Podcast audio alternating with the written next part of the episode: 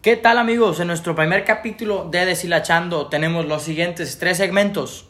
En el primer tema, ¿por qué no te recomendamos emprender? Segundo, el desempleo y por qué no puedes conseguir trabajo. Y finalmente, el coronavirus. ¿Qué está pasando con este virus que ataca a nivel mundial? Bueno, mi César, pues empecemos. ¿Por qué no te recomendamos emprender? Tal vez una pregunta disruptiva para un millennial.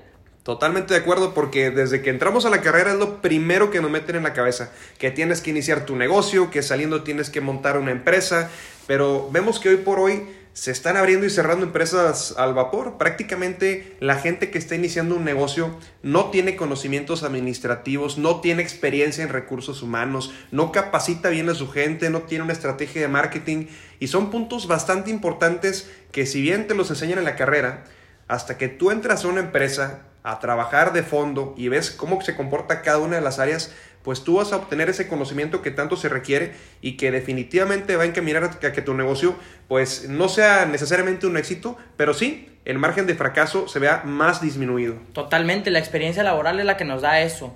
Y como dicen, para crecer, para aprender hay que primero fracasar. Entonces, ¿qué mejor que aprender y cometer los errores en una empresa donde no están todos nuestros ahorros de la vida invertidos. ¿no? Así es, y no tiene que ser eh, una empresa enorme porque muchas veces alguien quiere trabajar en una marca transnacional y, y demás y se da cuenta que termina siendo un número más, que si bien puedes tú conocer los departamentos enormes que tienen de publicidad, mercadotecnia, de logística, de recursos humanos, pues a fin de cuentas a lo mejor tus ideas no son tanto más en cuenta a como lo son en una empresa de 10 a 15 empleados, ¿no? Y vemos que hay muchas startups hoy por hoy que están creciendo de forma exponencial que facturan millones de pesos mensuales y son empresas que tienen contratadas a 10 personas y que seguramente que si tú te pones a, buscar este tipo de, emprendimientos y buscas trabajar en ellos, vas a aprender muchísimo más que en una empresa, pues que a fin de cuentas eres un empleado más. Totalmente de acuerdo. Y pues estas son las empresas tan llamadas unicornio. Y por eso es que te decimos que no te recomendamos emprender porque lo más seguro es que no te va a tocar ser una empresa unicornio que facture de arriba de un millón de dólares al mes al pasar de dos años. Sí, y mucha, mucha gente se pone el ejemplo de que, oye, pues es que este Steve Jobs que emprendió de volada y ganó mucha lana, o que Mark Zuckerberg con Facebook y gente que dejó la escuela por una idea y que se hizo multimillonario, pues como tú lo mencionas, esas empresas unicornio, pues fueron ocasiones únicas, ¿no? Y que todos hemos tenido una idea millonaria, o sea, tú has tenido una idea multimillonaria algún, algún día que has dicho, este, este negocio aquí no hay, y yo creo que si lo inicio, pues voy a ser ya eh, la persona pues, más rica de mi ciudad, pero desgraciadamente la gente pues deja ese tipo de emprendimientos a un lado, los posterga o no busca la manera de hacerlos una realidad o crea un negocio de la nada y tarde que temprano le cierra por no tener los conocimientos necesarios. Totalmente. Y a ver, no nos malentiendan. Por eso decimos, no te recomendamos emprender. Porque antes de emprender hay que aprender. Yo creo que las experiencias nos dan esos aprendizajes que son básicos para emprender. Entonces, si vas a emprender, pues primero intenta equivocarte y tener errores en empresas donde tal vez un error no cuesta, pues, la comida del día siguiente, porque así nos lo dice el INADEM. Fíjate, en, un, en el 2006 salió un artículo que el 75% de los emprendimientos en México al pasar de dos años fracasan. Este es un número muy, muy alto. Y ellos mencionan que la primer causa es porque no tienen unas finanzas saludables, porque realmente el emprendedor no puede cubrir sus necesidades básicas al estar emprendiendo. Entonces, fracasan. El INADEM, pues este organismo tan importante que en su tiempo pues apoyó a muchos emprendedores que hoy ya no existe, pues desgraciadamente vemos que el gobierno federal no tiene algún programa que esté destinado 100% al apoyo a las ideas de negocio están muchos programas en curso que están buscando que la gente que no tiene empleo lo tenga, como el de Jóvenes Construyendo el Futuro, que están buscando que los jóvenes que están en preparatoria tengan una beca, como el de las becas Benito Juárez, y demás proyectos que están buscando eh, dar apoyos sociales, ¿no? Pero esta parte tan importante que es la de apoyar a los proyectos de emprendimiento, que finalmente va a ayudar a que la tasa de desempleo se vea disminuida, pues no, no los estamos viendo eh, que sean una realidad, ¿no? Estamos viendo que los apoyos sociales son prioritarios sobre los apoyos a los emprendedores. Totalmente. Y fíjate, esto es un dato duro porque si en México existe el 75% de fracaso en los emprendedores, tú me preguntarías, oye, ¿qué pasa en Colombia? ¿Qué pasa en Estados Unidos? ¿Qué pasa en Brasil? Pues lamentablemente allá es más propenso a que un emprendedor tenga éxito. Entonces, ¿qué me dice esto? El gobierno probablemente no está dándome las herramientas necesarias para que mi emprendimiento pues tenga éxito. Así es, y además de las herramientas, los conocimientos que ya platicamos ahorita que uno tiene que tener en cuenta antes de emprender, que no es únicamente decir, oye, pues es que aquí, aquí estaría muy bien poner los tacos, ¿no? Que es el principal negocio que queremos meter, la, la alimentación o la comida, ¿no? Y por abrir el vapor, pues ya metimos 15 mil pesos, ya compramos el carrito y ya comenzamos a andar el negocio. Oye, ¿y el personal lo capacitaste?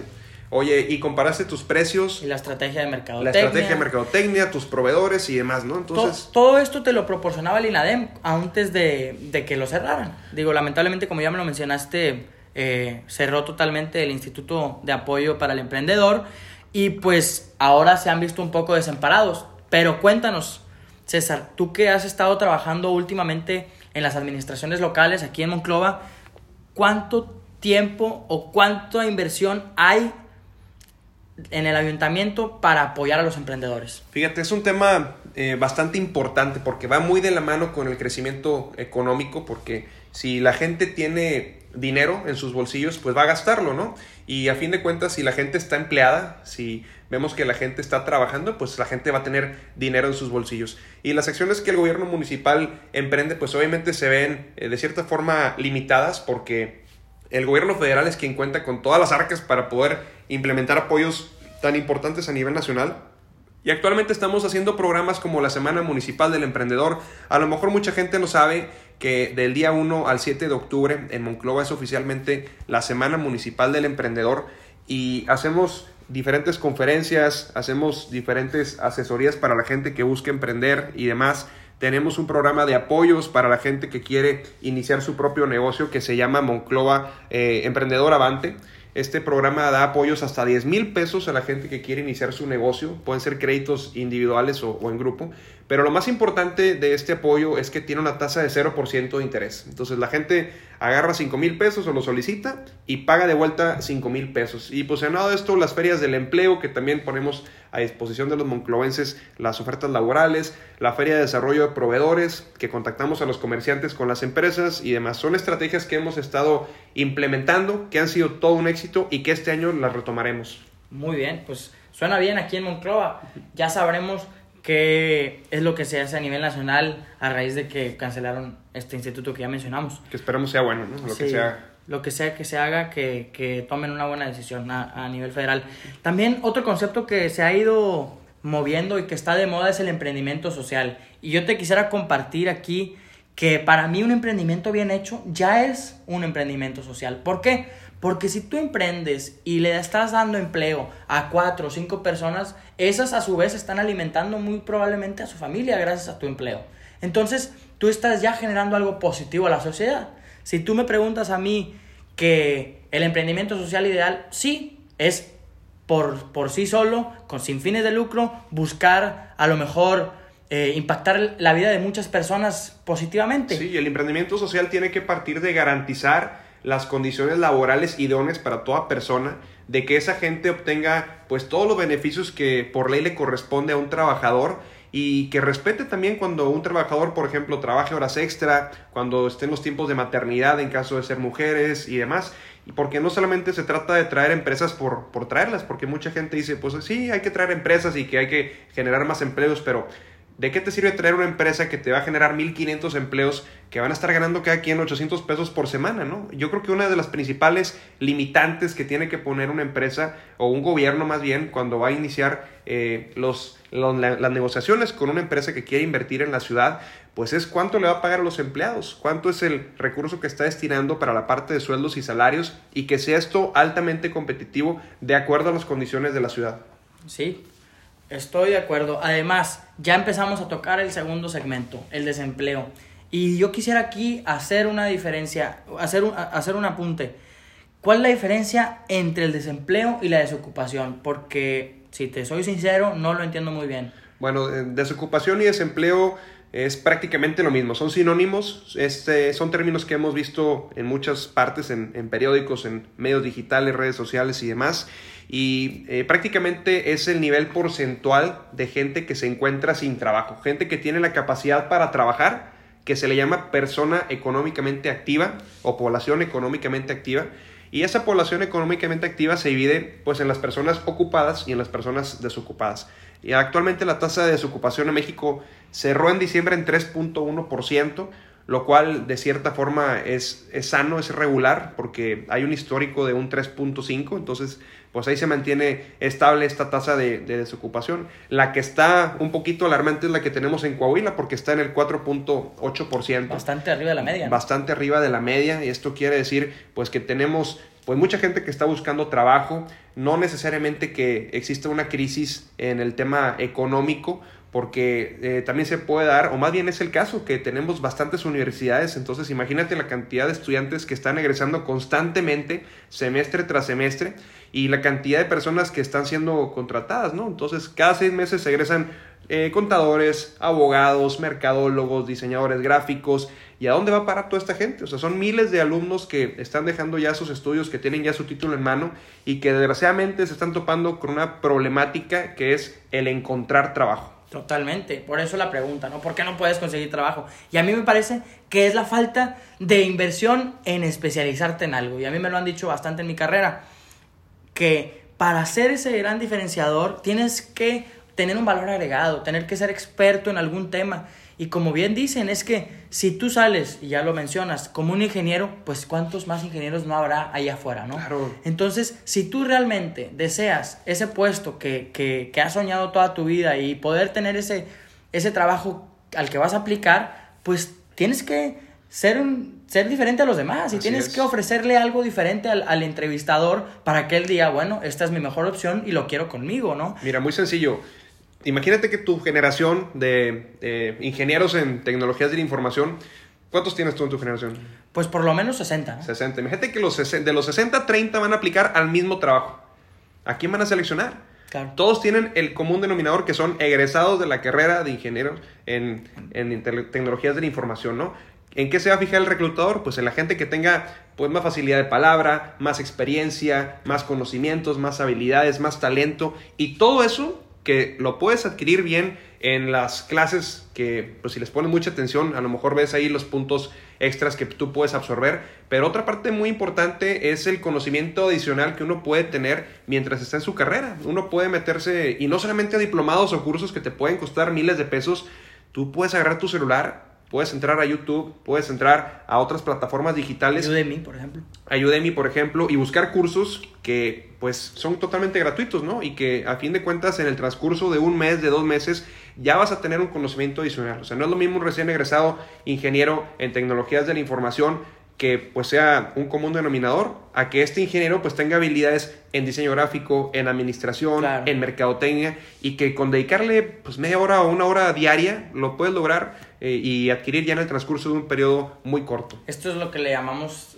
el expertise, ¿no? Y tener ese, como ya, ya decimos, diferenciador de los demás. Yo creo que, pues así como le- nosotros le estamos diciendo a la gente que se preocupe y que haga el esfuerzo de buscar esas horas extras para hacerse y capacitarse en lo que realmente le gusta, en lo que realmente le va a generar un activo importante en su vida profesional, pues también creo que el gobierno está dejando a desear un poco en la generación de empleos para poder explotar todas estas eh, habilidades que uno va desarrollando. ¿O qué opinas? Sí, totalmente, porque el, el gobierno pues tiene que estar muy consciente que no solamente se trata de los apoyos sociales, sino también apoyar a la gente que está creando los, las, las fuentes de empleo, ¿no? Tanto de pequeños, micro, pequeños y medianas como grandes empresas. Y no se trata únicamente, o, o como se tiene mal pensado, de la condonación de impuestos, el gobierno puede subsidiar una parte importante de estos impuestos que beneficie a los pequeños empresarios, a la gente que está por iniciar su negocio,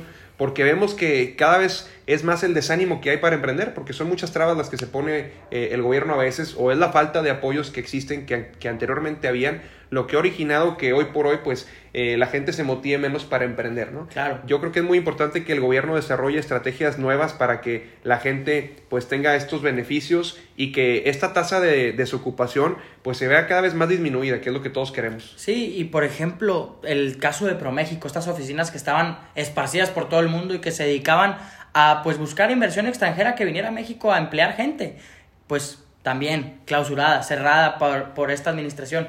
Yo no sé si es sistemático ya esta 4T, que todo lo que venía de sexenios pasados pues estaba mal hecho o no tenía funciones correctas, no tenía los objetivos bien definidos, pero la verdad es que sistemáticamente han ido cerrando cosas que pues aparentemente eran buenas y eran buenas ideas y estaban bien, era buena estrategia para generar inversiones extranjeras que vinieran a México y las cierras pues a lo mejor por una por una chiflazón, ¿no? Por así, decirlo. Sí, porque lo que hemos visto es que lo que se, se, tiene pensado es de que lo que me sirve lo agarro y lo que no la basura, pero yo creo que aquí ha sido pues toda la basura, ¿no? Yo creo que hay que también ver qué podemos rescatar de lo bueno que nos dejó el sexenio pasado y no estamos hablando, pues obviamente, de los contratos con empresas privadas, no estamos hablando de muchas cuestiones de corrupción que ya se están saliendo cada vez más a la luz, pero sí a lo mejor de la esencia o la estructura orgánica de las mismas instituciones que, como, te, como comentábamos ahorita, e, el INADEM o la Conducef, que pues, ajá, ProMéxico y demás, pues eh, tener mucho que aportar. Y a lo mejor las estrategias que se implementaban en esas instituciones no eran las adecuadas, pues solamente yo creo que lo ideal era cambiarlo, cambiarlo, eh, ver una visión diferente, pero continuar con este apoyo tan importante que se requiere para que se estén generando constantemente empleos en nuestro país. 100%. Y pues otro tema dentro del desempleo es ver lo evidente, ¿no? Que la creciente tasa de desempleo es gracias a que la tecnología nos ha estado rebasando. Y no es una mentira que hoy en día hay computadoras, hay robots, hay softwares que toman ahora el puesto de un ser humano. Y esto nos invita a todo lo que ya decimos, ¿no? A especializarse, a estar en, la, en el ojo del huracán para no estar pues desactualizado, eh, revolucionar y ver hacia adelante y tener esa visión que ya mencionas que te puede hacer, pues, como más competitivo, ¿no? Más competitivo y como dicen, si no quieres que si no quieres ser reemplazado por un robot, por una computadora, pues aprende a manejarla, ¿no? Sí, y esta tendencia la podemos ver en países eh, pues como España, como Alemania, como Francia, donde ya los robots están sustituyendo eh, al personal, como tú bien lo mencionas. Algunas empresas en Saltillo, aquí no nos vayamos tan lejos, ya están implementando tecnologías robóticas y que tarde que temprano, pues la gente que no adquiera eh, estos conocimientos adicionales, como lo estamos platicando, que la gente que sepa, pues operar máquinas, que la gente que sepa hacer algunos procedimientos pues eh, con más ahorros o con diferentes tendencias hacia las tecnologías de la información, pues es gente que no va a ser tomada en cuenta, es gente que a fin de cuentas se va a quedar estancada en algún puesto y que no va a crecer de, departamento en departamento, ¿no? Claro, sí, y bueno, pues pasemos entonces con nuestro último segmento del día, que es el fregado coronavirus. ¿Qué es esto? ¿Qué es esto? Porque a mí me han dicho que puede ser una distracción del gobierno federal, como se ha presentado a lo mejor en otros países y como se ha presentado tal vez en otras ocasiones. Ya mencionábamos hace rato también el Zika, el chikungunya, cuántas veces salía justo cuando iba a salir una reforma este, constitucional, una epidemia. Es que siempre una epidemia va a ser una atención pues nacional, ¿no? Entonces, ¿tú qué crees? Yo lo que vi es que es la tercera ola epidémica de este coronavirus y que es la menos letal. Sí, y no es la primera vez que, tiene brotes, también ya hace algunos años eh, se dio a conocer esta, esta enfermedad que pues es mortal si no se trata adecuadamente. Y esto surgió en una ciudad de China, en el centro de China particularmente, que se llama Wuhan. Es una de las ciudades más pobladas y comenzó a repercutir a repercutir algunos eh, sectores de la sociedad y luego comenzó a expandirse, comenzó a expandirse esta enfermedad a algunas otras partes del de, eh, oriente, allá por Asia, y finalmente algunos casos que recientemente se detectaron en países como Francia y como Estados Unidos, pero bien como lo mencionas ahorita, en México eh, comenzó a alarmarse el país porque creo que en Tamaulipas hay un profesor que presentaba estos síntomas de, la enfermedad. Que se pueden confundir muy fácil. Ajá, que se pueden confundir muy fácil como un cuerpo cortado, porque es eh, tos, es eh, alergia, gripe, este, garganta. Calentura. Calentura y demás. Entonces, eh, a lo mejor el, el, gobierno puede aprovechar esta situación para desviar un poquito la atención con los temas pues, del avión presidencial, con lo del INSABI, eh, con el tema del desabasto de medicamentos, que son temas que actualmente son de alta preocupación y que el gobierno le tiene que poner toda la atención. Sí, totalmente. Además, no será el único gobierno que lo haga. Yo creo que también nos podemos ir a, aquí arribita con Estados Unidos y Donald Trump, ahora que hizo este movimiento pues muy riesgoso de atacar a Irán y de tal vez provocar una tercera guerra mundial, pero que yo más bien lo veo como una estrategia 100% política que levantó a su base una vez más y que hizo también des desviar la atención del impeachment que en esa semana o en esos días el Congreso había aprobado en contra de él. Así es, y sobre todo ahorita en la antesala de las próximas elecciones para que él pueda gobernar otros cuatro años, ¿no? Indiscutiblemente los gobiernos aprovechan este tipo de situaciones para poder desviar un poquito la atención. Y bueno, pues también los mexicanos somos partícipes ahí con los memes, ahí comenzaron a circular que el, la corona con el virus y, y, demás por todos lados, entonces pues también nos involucramos ahí en parte del show, pero creo que es muy importante que nos mantengamos bien informados de qué se tratan las cosas, qué acciones está haciendo nuestro gobierno para mejorar el empleo, para mejorar el bienestar, si está cumpliendo con lo que prometió y de lo contrario, pues no solamente criticarlo, sino proponer. Yo soy muy eh, de la idea de que no solamente tenemos que criticar o si vamos a realizar algún señalamiento o observación, pues que vaya acompañado de una propuesta. O sea, a mí no me parece esto Pero, y yo haría esto. Claro, 100%. Aparte, ahí promueves también a que la gente pues se dé cuenta realmente de qué implicaciones tiene esa crítica. Oye, pues a mí no me gusta que hagan el Insabi por tal, tal, tal, tal. Oye, sí, pero ¿sabes qué es lo que tiene detrás? ¿Sabes por qué cancelamos esto? ¿Sabes, qué es el Insabi? Claro, para empezar, ¿no? Entonces, sí, yo creo que eso ha sido últimamente un algo que se está poniendo de moda, el ver algo en redes sociales y compartirlo con el simple hecho de que, de que me gustó lo que escribió esta persona, cuando realmente si bien lo dices, no viene la crítica acompañada de una propuesta, pues está siendo de 0% ayuda para la sociedad. Claro, pues vamos a ver hasta dónde se expande esta enfermedad que hasta el 25 de enero ya tenía 1.381 casos confirmados a nivel mundial y 42 muertes. Yo creo que es algo que vamos a, lograr contener, si, si así se, se, lo permiten los gobiernos con sus estrategias. Vemos que ya incluso China andaba construyendo un hospital en, en 10 días y demás. Y pues bueno, vamos a ver si verdaderamente aquí en México va a llegar esta epidemia mundial o va a terminar siendo una cortina de humo. Bueno, pues así estamos deshilachando nuestro primer capítulo. Creo que fuimos desglosando bien los temas. Y gente, Quedamos a su disposición, queremos presentarles nuestra página de Instagram, deshilachando.mx, para que nos escriban comentarios, sugerencias, preguntas. También tenemos la idea de invitar gente que nos venga a iluminar con sus conocimientos. Propónganos quién debería de venir.